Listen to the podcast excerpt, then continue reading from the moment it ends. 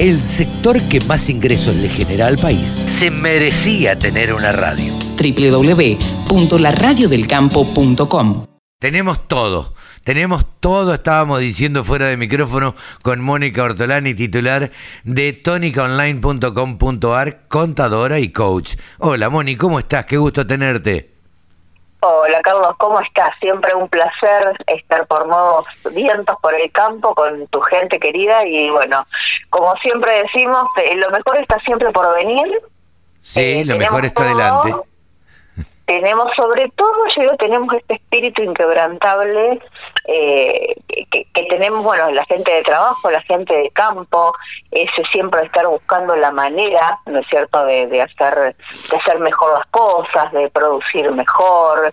Eh, yo le saco el sombrero a los productores, ¿no? Siempre están viendo, siempre también muy expectantes al clima, a ver, eh, de acuerdo al clima, ahora están, bueno, con el tema de los fertilizantes, los insumos que que, mm, que, han aumentado tanto, si bien ahora están bajando. Sí, con el gasoil. Eh, y el, y el gasoil faltante, pero bueno, creo que a veces también cuando pasan estas cosas eh, te lleva a ver cómo lo puedo hacer mejor, cómo puedo ser más eficiente. Hoy están haciendo mucho más análisis de suelo, no sé, para poder ser más, efici- más eficientes en la aplicación de esos insumos, Claro. más allá de todas las aspectos, ¿no es cierto? Que eh, eh, toda la tecnología, tanto que eh, aplican en, en sembradoras, en, eh, en agricultura de precisión. Sí. Pero bueno, más allá de eso, En la, eh, en la utilización de fertilizantes, Moni, vos sabés que el otro día tuvimos una charla en fertilizar. Y te cuento algo porque yo siempre quiero hacer una, una charla de esto. Y eh, vos sabés que ellos tienen estudiado que apenas el eh, alrededor del 10-12% de los agricultores hacen análisis de suelos realmente conscientes y bien hechos. Es muy, pero muy, muy baja, eh, muchas veces por desconocimiento, muchas veces por falta de asesoramiento, eh, pero se debería hacer muchísimo más análisis de suelo, un, un análisis que no es caro, digamos, no es algo que tuvieran que hacer y una inversión muy, muy grande de dinero. Y sin embargo, es una, una buena manera de saber qué es lo que, qué nutrientes le faltan al suelo y, y cuáles no. por eso creo, bueno, hay, hay- por eso digo que a veces tienen que pasar estas cosas eh, para aprender y cambiar hábitos, ¿no? Claro. Eh, bueno, esto nos lleva a hacer más análisis, más análisis de suelo, ser más eficientes en el uso de los insumos porque aumentaron. Eh, ahora, yo siempre veo sí, una movida muy grande, una flexibilidad muy grande, porque también cuando analizan la reserva hídrica del suelo, también analizan, ¿no es cierto?, a ver eh, el plan de siembra, qué conviene sembrar y qué no, a qué densidad, bueno, Claro. todas estas cosas que, bueno, no soy ingeniera para explicarlas. Yo miro la otra pata, que yo toda esa flexibilidad que hay para adaptar desde lo productivo, cuando yo le pregunto al doctor, ¿qué tan flexibles son a la hora de comercializar los granos o a la Ajá. hora de financiar la campaña o financiar los insumos? Eh, siento muchas veces como que se siguen aplicando las mismas recetas. Y no es Sí. por lo que siento, sino también por los números, ¿no es cierto? Porque cuando vos ves la cantidad de el, océano de toneladas Claro. que todavía están sin fijar precio, cuando estamos en precios máximos, eh, vos fíjate, nosotros hoy tenemos el casi el 80% de la soja y el 60% del maíz que están sin fijar precio. Claro. Eh, son 34 millones de toneladas de soja y 29 millones, 29,4 de, de maíz.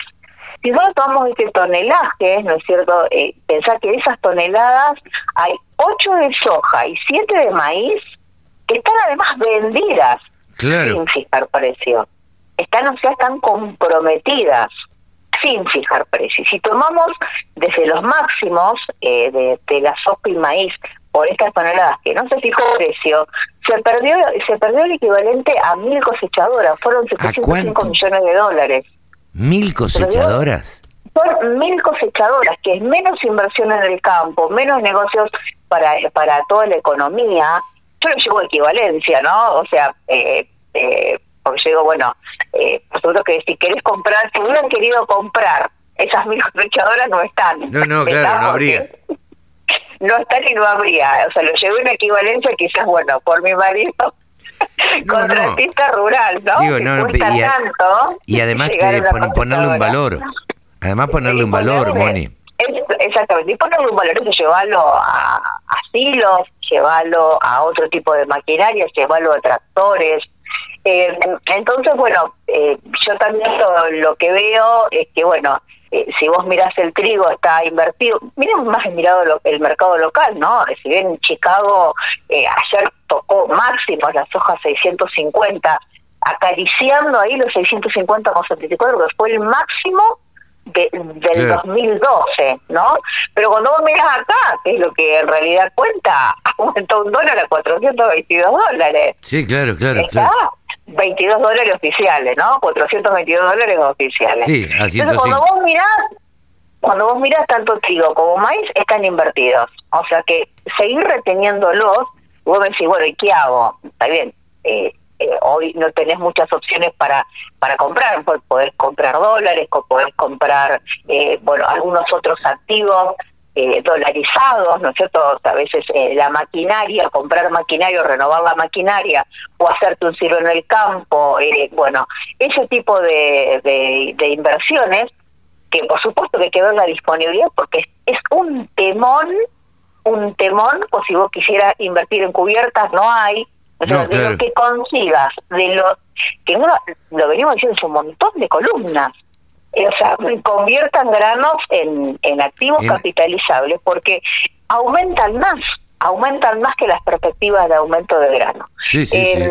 Eh, sí, por ahí lo que vemos a lo mejor, lo que sí estoy viendo, eh, si la soja despertó, ¿no es cierto?, en los futuros despertó, y ahí sí podés tener algunas, digamos que ese apalancamiento por ese endeudamiento, por conveniencia, quizás no te conviene vender a lo mejor la, la soja disponible y pagar, sino que a lo mejor te conviene, bueno, venderla a la soja en noviembre, obtener un cheque de tu acopio exportador, ¿no es cierto? Y lo, lo descontás para honrar una deuda. Te puede llegar a quedar una tasa, una tasa eh, positiva. Hay que asignar bien el lápiz, ¿no es cierto?, mirando los costos.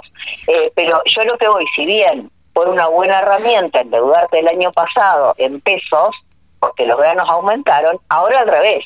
Estás en niveles muy buenos de, de, cotización de granos, que podés tener a lo mejor un poquitito más de, de tendencia alcista, a lo mejor por el tema energético, petróleo, bueno, que todo el mayor apoyo a los, a los biocombustibles eh, que se está viendo en el, en el mercado internacional, pero también vemos que todos estos máximos no se sostienen por más de dos o tres meses. Entonces hay que estar atentos y, y en ese gran océano, como veíamos antes de, de toneladas que hay para fijar precios, que trabajen con su flujo de fondo también, porque muchas veces a vos tenés que pagar alquileres, tenés que pagar eh, deudas, cuotas de préstamo, en lo que tenés que vender igual el grano. Claro, sí, sí, sí. Y, bueno, y se han dejado pasar eh, buenas oportunidades de, de precio, pero aún siguen siendo altos.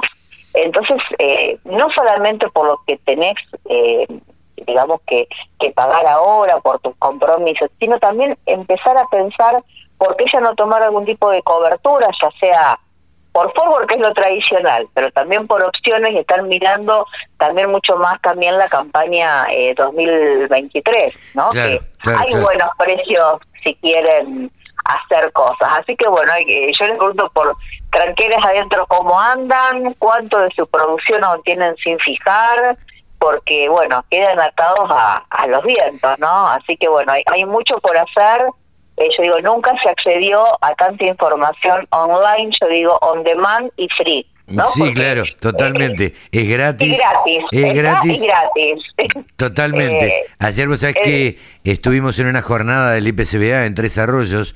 Me sorprendió gratamente la cantidad de jóvenes, cosa que hablamos siempre nosotros. La cantidad de jóvenes que había escuchando la charla o escuchando este, este, esta jornada, ¿no? Que era toda una mañana, una jornada en una carpa grande, más de 500 personas, y, em, y después a la tarde era una recorrida por el, por el campo, ¿no? Un campo tipo modelo de, de un productor muy próspero de la zona de Tres Arroyos. Eh, eh, me sorprendió la cantidad de jóvenes interesados por la ganadería La verdad que... Bueno, qué, qué lindo. Sí, la verdad muy, muy, muy grato. La verdad, muy, muy grato. Pero bueno. Bueno, por eh, eso lo mejor está siempre por venir. Tenemos Sí. hoy, tenemos esta juventud que yo viene, eh, viene a, a transformar. Eh, tienen un espíritu mucho más colaborativo, trabajan con propósito. Entonces también eh, aliento a que dentro de cada empresa familiar eh, empiecen a tener conversaciones, eh, a ver quién se ocupa de qué, escuchen opiniones. Yo no me gusta hablar tanto de la transición intergeneracional, sino de la complementación intergeneracional. Y hoy entre los abuelos y los jóvenes eh, y los y los padres, creo que por ahí esa generación de papás a lo mejor son, eh, es la que más, eh, digamos, se preocupó a por ser más eficiente y no estuvo tan despierto ese espíritu participativo y se ve en la ausencia eh, de los productores en, los, en las instituciones, Claro. aunque sí ves en los ateneos que están muchísimos jóvenes.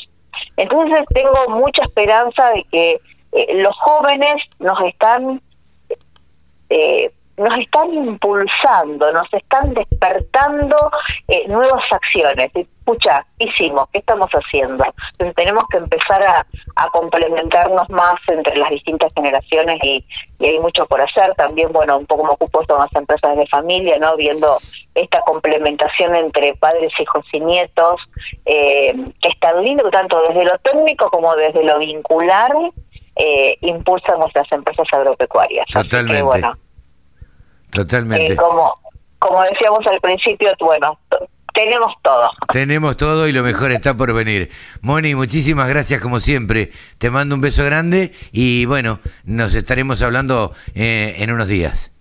Bueno, gracias a vos como siempre, Carlos. A Mónica la pueden ubicar en tonicaonline.com.ar a través de sus columnas o seguirla en las redes sociales porque es muy activa en las redes sociales como Hortolani Mónica. Un beso, Moni. Un beso, un beso, Carlos. Gracias como siempre. ¿eh? Sumate. Entre todos hacemos la mejor radio, la radio del campo.